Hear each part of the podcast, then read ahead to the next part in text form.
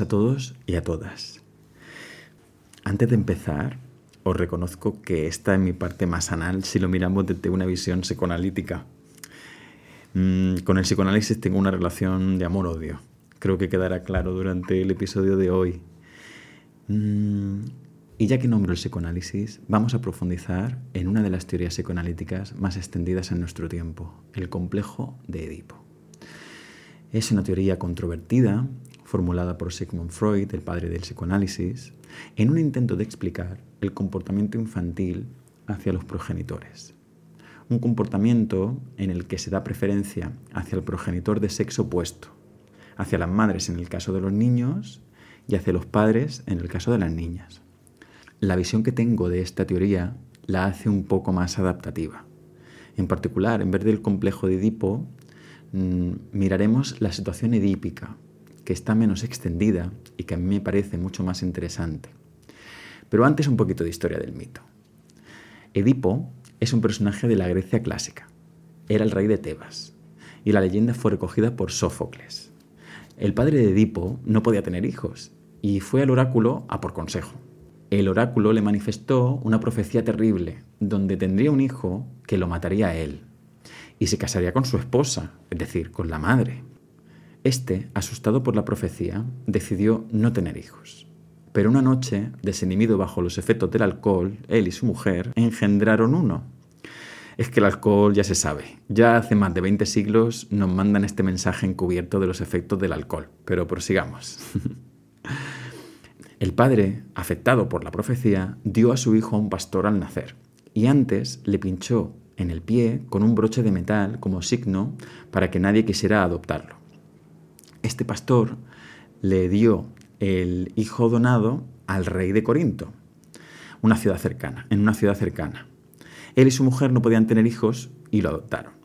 Le pusieron el nombre de Edipo, que significa pies hinchados. Bueno, aquí me estoy saltando muchas cosas de la, del mito, pero bueno, vamos a los, a los puntos importantes.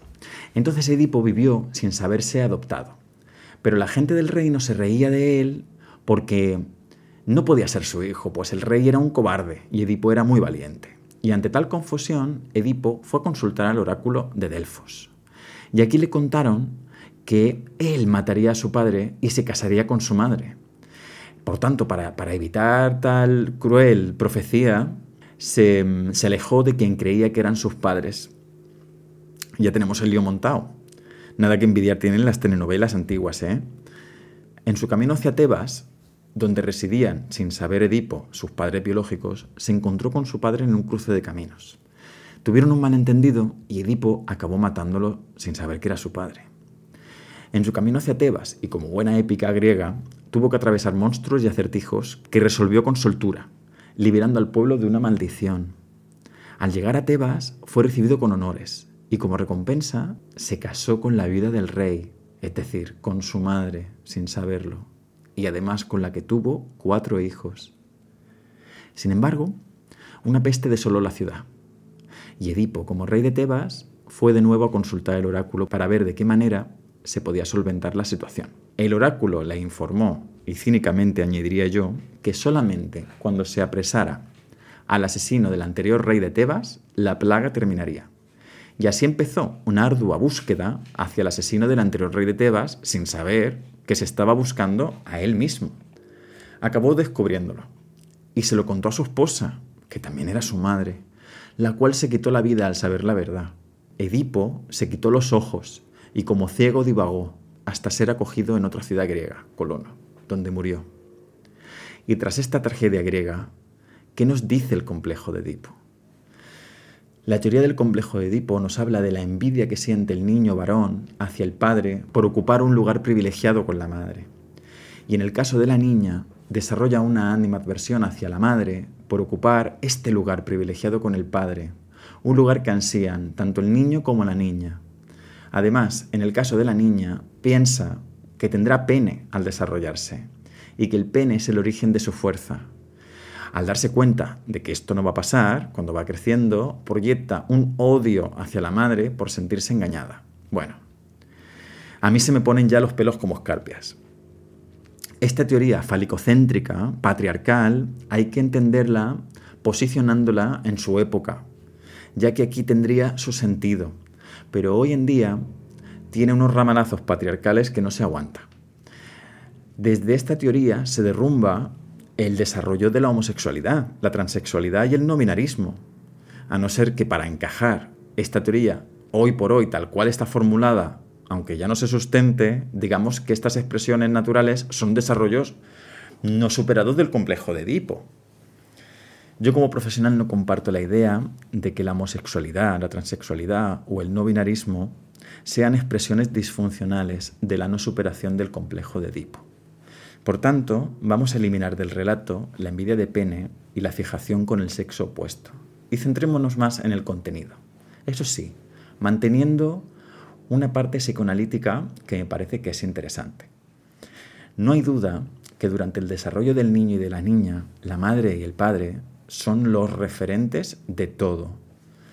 Ya da igual cómo sean los padres, tanto si son más adaptativos, más afectivos, más autoritarios, siguen siendo un gran referente y durante los primeros años el único referente.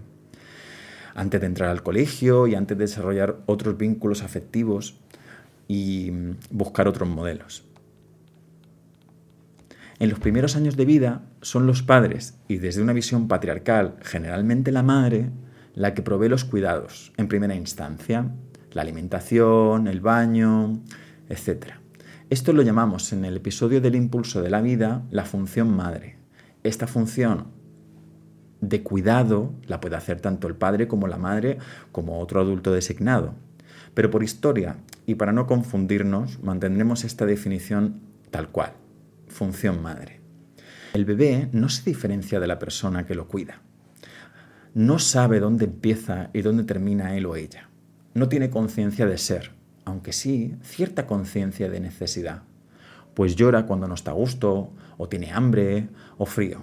Entonces, ¿cómo se va generando la conciencia de ser como individuo del niño y de la niña? Y entonces aquí es donde, donde entramos en el, en el drama edípico, en la situación edípica que serían los deseos y angustias que marcan, crean y organizan las representaciones del yo, las representaciones de ese bebé que va creciendo. Y desde la perspectiva de este bebé que crece, este proceso es secuencial, aunque no necesariamente limitado a las fases que voy a describir. Y bueno, vuelvo a enfatizar de que este enfoque es muy psicoanalítico. Entonces, tendríamos una primera fase que sería la, necesidad vital y erótica. Entonces, un niño siente placer mediante la satisfacción de sus deseos. Este se acaba mm, reconociendo como objeto de necesidad, como un objeto erótico. Es decir, siente la capacidad de sentir placer en una zona corporal. Las cosquillas, las caricias, los juegos. Entonces, claro, esto el niño, el bebé, lo busca porque lo disfruta. En términos de carácter, se busca todo lo que dé placer y se evita todo lo que produzca displacer. La siguiente fase sería la fase del deseo de un deseo. Y es decir, el bebé no solamente es deseado, sino que también es capaz de desear. Mm, el bebé reconoce a la otra persona como un objeto deseante. Y esto es importante porque ya hay una diferenciación entre el bebé, el niño, y la figura que le da algo. Ya el bebé es capaz de reconocer que la otra persona le desea. Ya hay una diferenciación mm, que antes no existía. El bebé toma, por ejemplo, que el pecho materno no solo sirve como para alimento, sino que también le da calorcito, protección.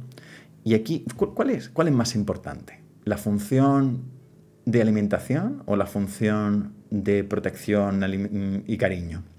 Además, con el acto de mamar en sí, también se producen valoraciones, eh, actos morales y apreciaciones estéticas, eh, dependiendo de dónde se hagan. Mm, cada X tiempo aparece en las noticias una persona que, una madre que le han invitado a irse porque ha empezado a darle de mamar en, no sé qué sitio. Entonces, mm, bueno, que tiene muchas más ramificaciones que de lo que nos pensamos. Lo importante de esta fase es que el niño es capaz de reconocer a la otra persona como un objeto que desea. La tercera fase sería como ya me doy cuenta de que el deseo no es incondicional. Y entonces aparece como el temor al rechazo. Mm, ya el bebé hemos dicho que empieza a diferenciarse de lo externo, de mamá y de papá, ya sabe quiénes son, y además de saberse amado por sus padres, también empieza a tomar conciencia de que no todo lo que hace se premia, no todo lo que hace se aplaude. Antes cuando, cuando, son muy bebés, cuando todo parece que es maravilloso. Si hace caca, ¡ay, qué, qué gracioso! Si se cae, mira qué gracioso. Si se levanta, mira que también.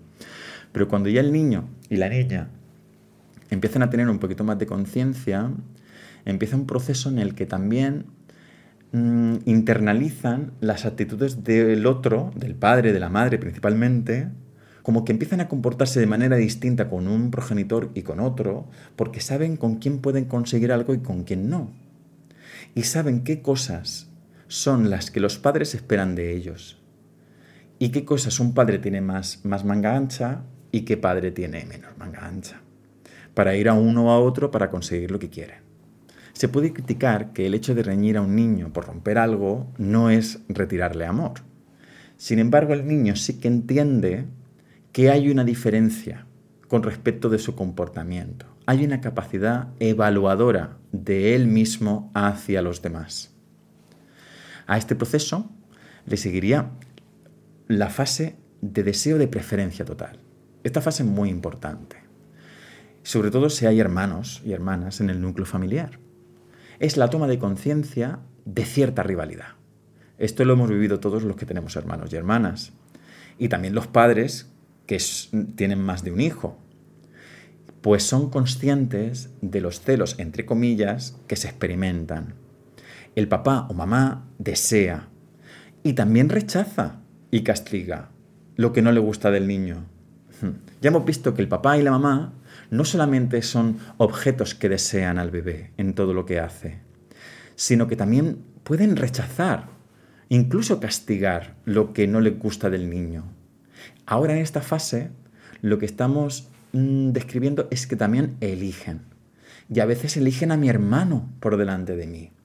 Y esto se puede vivir por el niño que está creciendo como me están rechazando. Esta es una fase importantísima a transitar. No es inusual en consulta ver a hijos enquistados en esta fase de rechazo, donde la parte ocupa el todo. Desde la perspectiva de los padres, es importante dar espacio a estos celos y también fijar un límite claro, firme, cariñoso a tal respecto para ayudar al niño a transitar este proceso, los celos.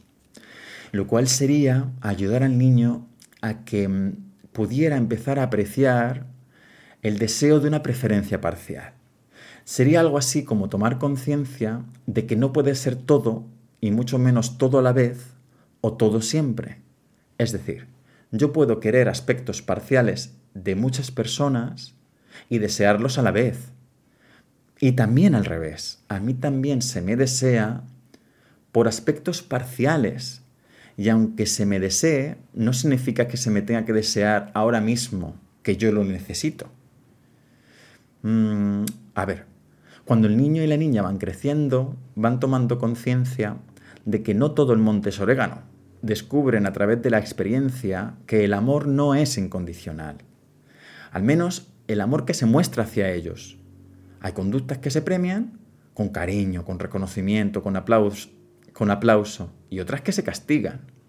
Desde ahí el niño y la niña empiezan a adecuar su comportamiento para tener el reconocimiento, el cariño y el cuidado de sus padres. En este desarrollo sano de su identidad aprenden que no pueden ser queridos siempre, en todo, que se puede querer en aspectos parciales. Por ejemplo, los padres pueden prestar atención al hermano y no por eso me dejan de querer a mí. Si ponemos un ejemplo en el adulto, mm, sería, mm, por ejemplo, un día tener muchas ganas de ver a, a un amigo, pero justo ese amigo no puede quedar. Pero el hecho de que no pueda quedar no significa que no me quiera se relaciona muchas veces que el daño en estas fases infantiles puede dificultar la relativización de estos procesos en la vida adulta. Y bueno, llegar a la conciencia de que nadie puede colmarme totalmente, ni los padres, ni los amigos, ni la pareja. Y si nos vamos a un poquito más extremo, y por qué no, ni las drogas, ni la soledad. Atravesar lo que desde esta visión psicoanalítica sería la identificación con el yo de la persona, sintiendo lo que significa el no sentirse deseado o castigado, el sentirse elegido o no elegido, y las representaciones que esto tiene en nosotros mismos serían atravesar la situación edípica, que son los sentimientos ambivalentes de amor y odio que se tienen hacia los progenitores. Ahora podemos entender un poco más el por qué cuando los niños van creciendo se van dando cuenta de que los padres no son tan dioses como en un principio pensaban, que fuera de la casa no todo lo que los padres dicen se sostiene, y esto puede producir una decepción y rechazo hacia los padres. No todo lo que se muestra es amor y pleitesía hacia unos progenitores que lo son todo. Y se empieza a cuestionar la autoridad de los padres en la búsqueda de una visión independiente de ellos. Y esto puede ser muy sano. Y ahora, la frase de hoy.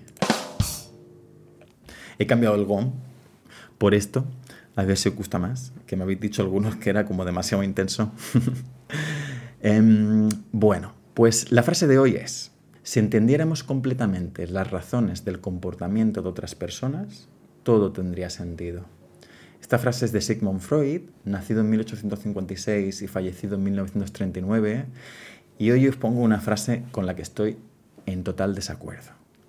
Y no es que yo esté en contra de que el conocimiento tenga un lugar importante en la psique, en la psique de cada uno de nosotros, ni que el comprender esté en contra de nuestro proceso de avanzar. Mm, es el hecho de entender las razones de otras personas para darle sentido a mi vida o darle sentido a las cosas que me pasan. Primero, yo no sé si es posible entender las razones de los comportamientos de otra persona, pero si, aunque fuera, ¿cuántas veces yo acierto en lo que las razones por las que alguien me está tratando mal y no por entender eso yo siento alivio? En mi opinión, no es que sea posible o imposible, es simplemente algo que no tiene por qué ayudar al proceso de una, de uno, más que entender las razones de un comportamiento ajeno, me interesa más los procesos por los que el comportamiento ajeno me hace sentir de una manera determinada. Y eso sí tendría cierto sentido para mí. El cómo que esta persona me hable así, cómo que esta persona tenga este comportamiento conmigo, me hace sentirme de esta manera, eso sí que es algo que a mí me pasa y es algo en lo que yo puedo profundizar. Bueno, espero que os haya gustado el episodio de hoy. Es un episodio bastante psicoanalítico. Y bueno, me podéis mandar comentarios tanto del episodio como de la frase en las redes sociales en jorge.psicólogo y por email en psicologiate.gmail.com. Y nada, espero que paséis un buen día y nos vemos la semana que viene. Un abrazo a todos.